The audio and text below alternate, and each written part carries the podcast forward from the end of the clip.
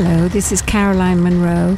If I'm known, I'm known for films like the James Bond, The Spy Who Loved Me, Maniac, Dracula AD, The Golden Voyage of Sinbad, and Star Crash. And you're listening to Deep Red Radio. Keep listening. Bye.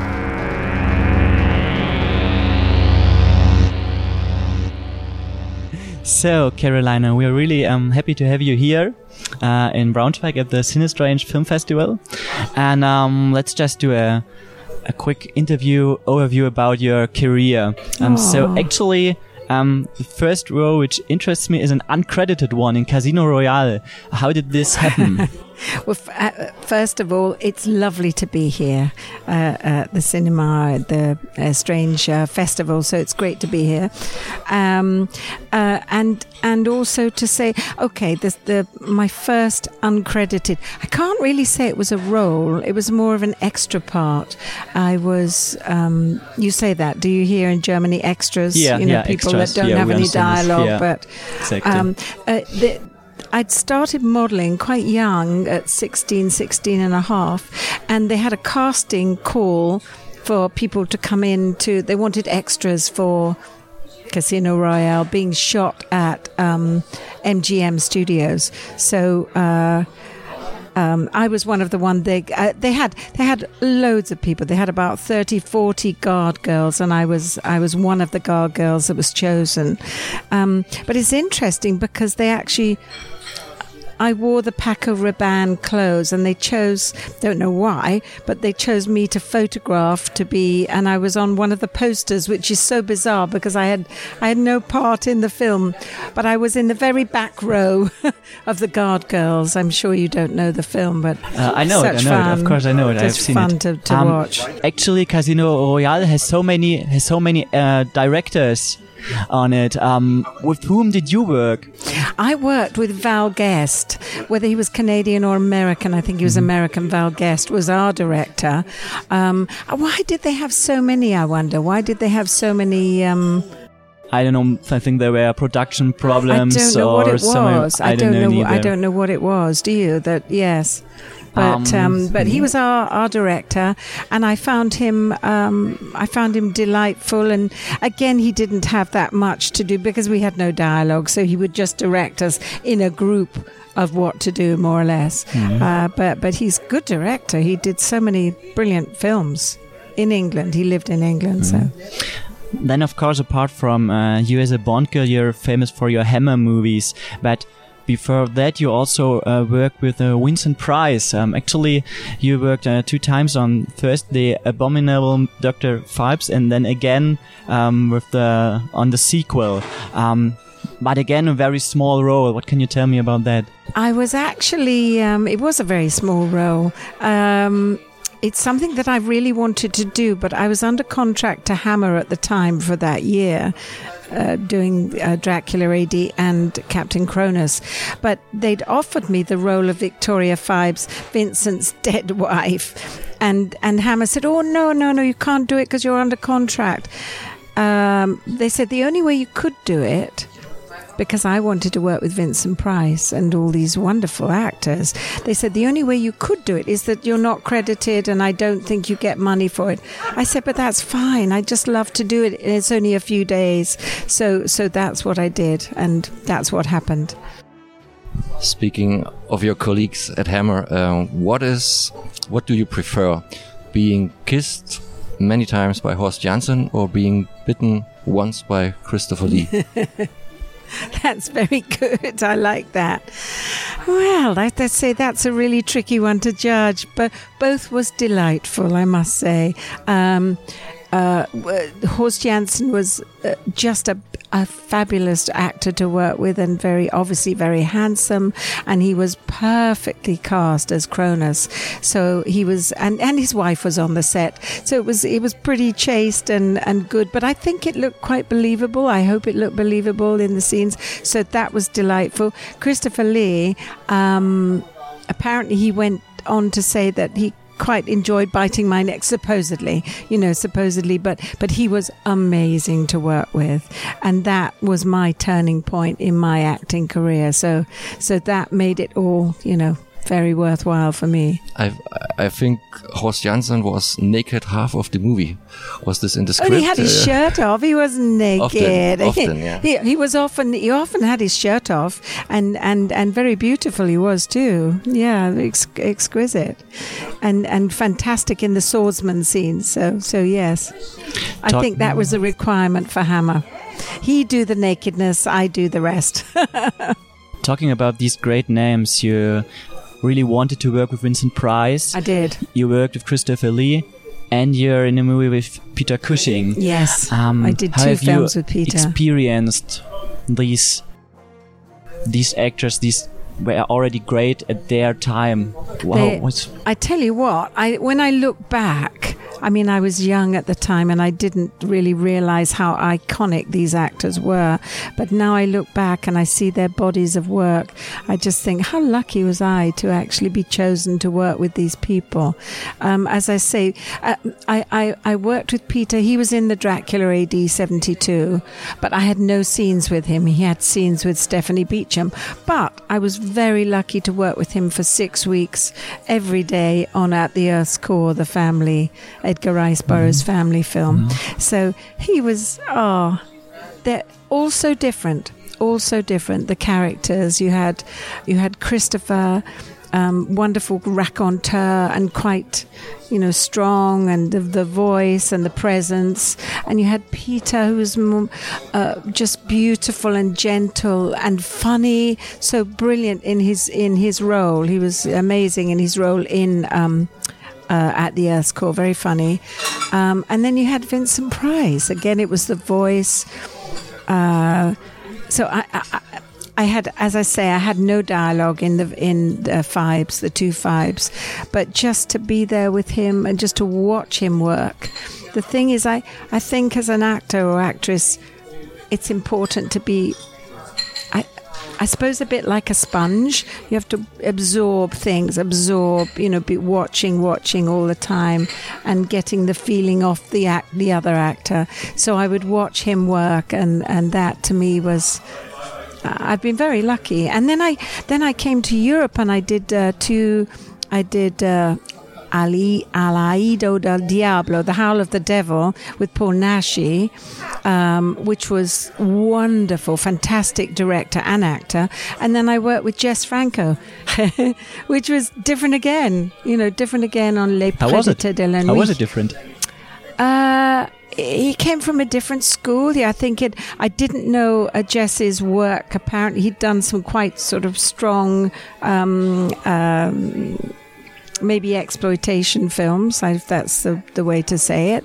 And and when he actually got a budget on on Faceless, Le Predator, um, he. Uh, he did a brilliant job. He was fantastic as a director. He knew exactly what he wanted and I got to work with Chris Mitchum and Stéphane Audran and Helmut Berger. Um, that's actually one of the, for me, um, one of the most interesting work experiences I've had. Insofar as it was quite a challenge to, to do because it's very against type for me, um, so that that I enjoyed that. And Paul Naschy, I just loved. He was just a lovely director. Again, it was a great little role I had in The Howl of the Devil, and I worked with his son. Sergio, who's now doing productions of his own. So I, I love working in Europe. I love working with, um, you know, I adore the, the Italian, the Spanish, or the French. They have such a a different approach to working than they do in America. It's it's it's much more real in a way, and it's quite passionate, and and also they're they're not ageist. You're in America, if you haven't had everything nipped and tucked, then you're a bit of a freak. I, I shouldn't generalize. That's horrible because I love America and Americans. You know, I really do. So that's a very harsh analysis. But in general, I think Europeans are quite, uh, you know, they praise other women and uh, older women, and uh, age is not um, appropriate. Um, you just mentioned Helmut Berger. Um, of course, he's, he's Austrian, but he's very uh, famous also in Germany. Is and he? is. And I'm a big fan of Italian genre movies. And of course, I know him from many Jali. Gialli, And, yeah, um, giallo, yeah. I recently I was in Karlovy Vary at a, a film festival in Czech Republic, and they show uh, a documentary about him today. Okay. He's living in his home. So where does he he's, live? Is he he's, live- he's living in Munich, In but he's yeah. he has no money. He's like. Um, he's not in a in a good shape. Let's let's let's put it like that.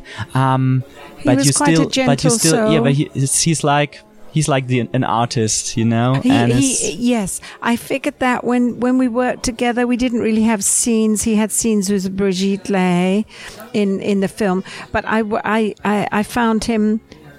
Um, he is an ultimate artist as an actor. I think you know he really kind of lives the part, and he he he he does that so much.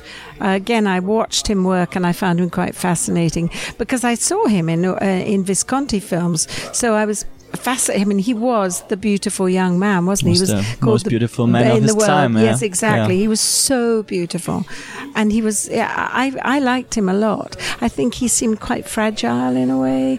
You know his personality, but we got on really well. But as I say, I had no proper scenes with him. I would have loved that. Mm-hmm. Yeah. and of course we need to talk. He needs to work. We need to put all the all the actors, older actors, together, all of us together, and and come up with some he has still wonderful his project. friends. He has still his friends, but um, I Yeah. think nobody wants to spend money on on his movies. I think it's It's it's so a sad it's a bec- risk. yeah, it's, because every every film is a risk, but somebody with his reputation, and if it's not too demanding, you know, if it's not too much work, then I'm sure there's something that would be, you know, that he would be inspired by to do. we have to see. It would be so sad. It's so sad that so many actors are, as we say, put out to grass. You know, when you get to a certain age, especially women, it still is very ageist wherever you are. But but it, it would be nice if, if there was something that you could just do and and if it's still your passion. I'm sure he's still very passionate about his work. I would think. Mm-hmm. Um, you were very familiar with Italian cinema, and so was. The other Bond girl in The Spy Who Loved Me was Barbara Bach. Barbara, who did she a lot lived of, in Italy, didn't did she? A, yeah, she was. I don't know if she was married to an Italian, but I think so. I think she? so. Yeah. And um, was this en vogue that the Bond girls, some uh, often before the Bond movies did Italian movies? Was there a relation to Italy Bond movies? I don't know. Going I on mean, from Thunderball, maybe was, which was quite an Italian Bond movie. I don't know. I don't know because I, I worked after. Oh no, wait a minute. Or was I before? No, I was after the Bond movie. I worked with Luigi. Yeah, it was and then I worked with him again. That was after. That was in the late seventies and early eighties. We did uh, the Black Cat.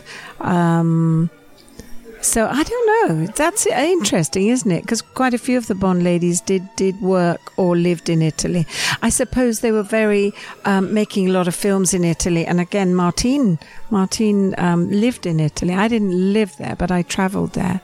I love the filmmaking. Again, it's it's uh, and I got a chance with Luigi to meet Fellini. I remember him coming into the. Um, into our makeup room and, and talking with our makeup man who, who was Sophia Loren's makeup man.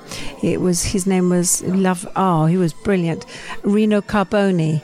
He was just uh, extraordinary. He'd paint a picture on your face. Yeah. Then, of course, you worked with Luigi Cozzi, Oh, who did some Luigi. very I nice really. Jolly in the 70s. Um, and he did Star Crash. And I just read that it wasn't intended to be similar to Star Wars. He wanted to go in a different direction. What was your impression on the set? What did he wanted? Where did he want? Where did he want to go with the movie? Well, having seen Star Wars when it first came out, I mean, it changed a whole generation. It was extraordinary. I remember, I mean, how did they do it? And, and, and the characters and the locations. No, Luigi's was totally different. I, I do believe that. Obviously, Star Wars had such an impact, so the idea of going into space was great. That made sense. But his was completely different. His was as he likes to say, it was a fairy tale. It was magical. It, it, wasn't real. It wasn't trying to be real. It was trying to be fantasy, and it was fantasy from the from the looks of the ships to the to the colorings to the costumes. It was like a okay. It, it was like a a touch of Barbarella, so it did have a touch of that, but also with the fantasy world and the special effects that, that Luigi did. So it was a whole new thing. And I, I embraced it. I when I read the script, I I um, I thought I, I wasn't prepared. Maybe I mean I'm used to hard work, but it was really hard work. Enjoyable, but very hard work. I was in Rome for nearly three months, I think. So. Is it true that he still owes you money? I've read this in not the internet. Luigi. No, no, no, not Luigi. No, I think the production company. Um, no, never Lu- Luigi. Never.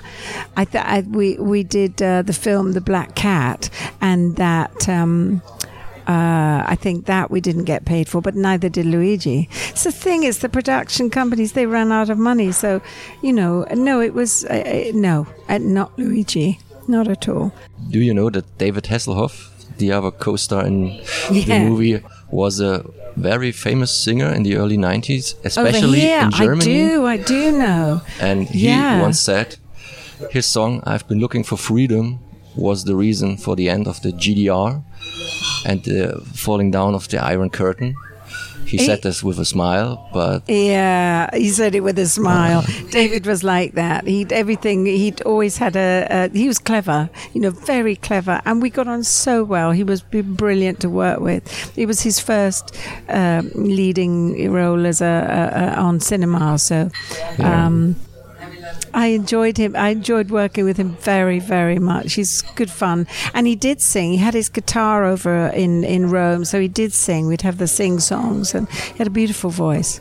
so our origins are lying in horror. So we have to ask at least one question about Maniac. Is it true that you still don't like the movie? I've read this because I was shocked by the film when I first saw it. I didn't realize how graphic it would be, but I should have known, um, having watched Tom, Tom, Tom Savini do one night shoot. I was shocked. No, I don't not like it. I think it's a brilliant piece Okay. for the time of filmmaking. I mean, I think it's amazing because there was no budget, tiny budget. No, it's it's just I find it hard to watch. It's but a I, great story. It's a, it's based on a, a true son of Sam. It, that was Joe's and um, Bill Lustig's. You know, they, they, they, there'd been a recent, fairly recent spate of murders, and and they took that and they they made a personal sort of story of it. But I think the performances were. I mean, especially Joe Spinell. Without Joe, it wouldn't have worked. He was the maniac. I mean, he was he was just an extraordinary person, and I I, I was lucky enough to work with him three times. So, oh no, I, I would never say. I didn't like it. In fact, I watched it in Paris maybe last year with an audience, and again for the for the t- w- during the time we made it, the special effects, the very little money, the the long work hours. I think the result is is amazing, and a lot of people. I mean, I think it's kind of a masterpiece, really, in economic filmmaking. It's very claustrophobic, and and it it captures his brain so so well. do you like the remake? I haven't seen Okay, the it's- remake. It's ten times more graphic, but Apparently. ha- have changed. Yeah. But but is it as as as gritty and real, or because it's ba- massive budget? Is it more graphic? I suppose it is Yes, because yes. of the special effects. And it's very different because the main character is played by uh, Elijah Wood, and it's totally different because he's a nice-looking young guy very compared handsome to Joe to Joe, yeah. But you don't see him because it's all from his perspective. So So, you're you looking just through his you just see his hands, or when he like comes across a mirror, you see him. But Yeah. it it's, it works Oh, really that's well. clever. It's it's different from the original Yeah. Maniac, but it's a really good movie. It's it's Is really, it really recommendable. well yeah, and yeah. and a big big budget. You had the luxury of the time and the you know big budget and and special effects. I think the budget I'm was sure. not so big because it No. doesn't need big special effects or big locations. No. The, the idea of the Maniac remake Yeah. is also very very good. Oh, I'm I'm very because I know he was a big fan. Elijah Wood was a big fan of of the original. That's obviously why he wanted to do it. But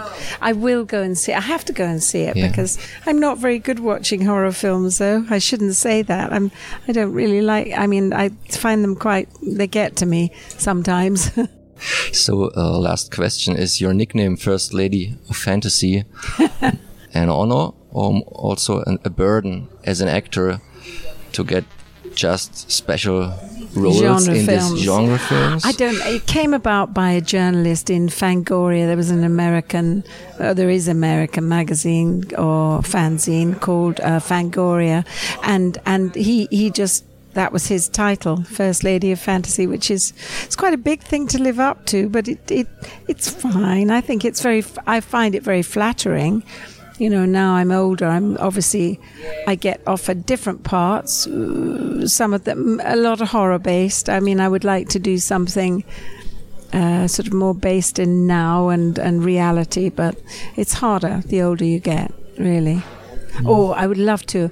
Actually, I tell you what, I would like to have been something in Game of Thrones. I'm not quite sure what, but that to me, woomph, I'd have liked that.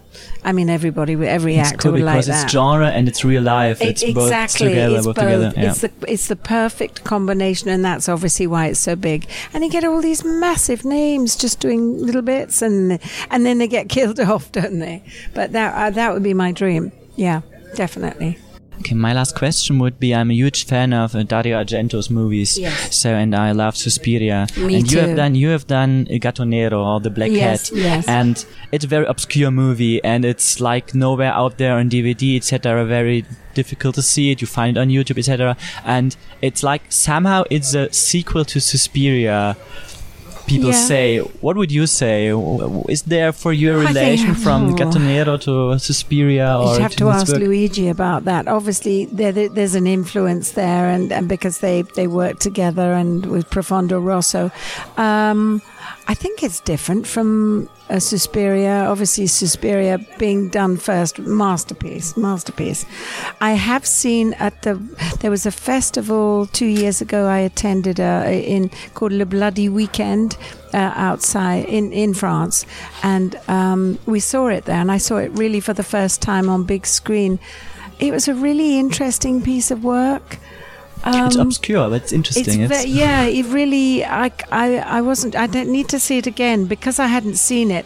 It was hard for me to take in, but but but I think it had some really good um, images and and and very strong. Again, I'm not sure about the budget. Luigi'd be the person to ask about how you know he funded it and everything. But but I certainly I I enjoy, I had fun with my character. I quite liked her. She was quite feisty and and a bit opinionate, uh, opinionated. But um, yeah, I'd like to see it again, definitely. It's interesting. You can't find. I don't have a copy. Oh, I must ask Luigi. Maybe. Yeah, we have to ask him. that- yeah, maybe he. di- He must have a copy, mustn't he? But he would know exactly what happened. I don't know if he was pleased with the result or. Have you? Are you interviewing him at all? yeah, we later maybe. Yeah, Yeah, we got yeah, time. If he got time, we'll Yes, if see. he's got time, you should ask him. That's We will. Yeah. Thank you so much Thank for you your very time that you're here. Thank, you for the interview. and Thank you so much. Nice Take things you care said. and have a Thank lovely. you. Are you here all weekend? We are here all weekend. all weekend.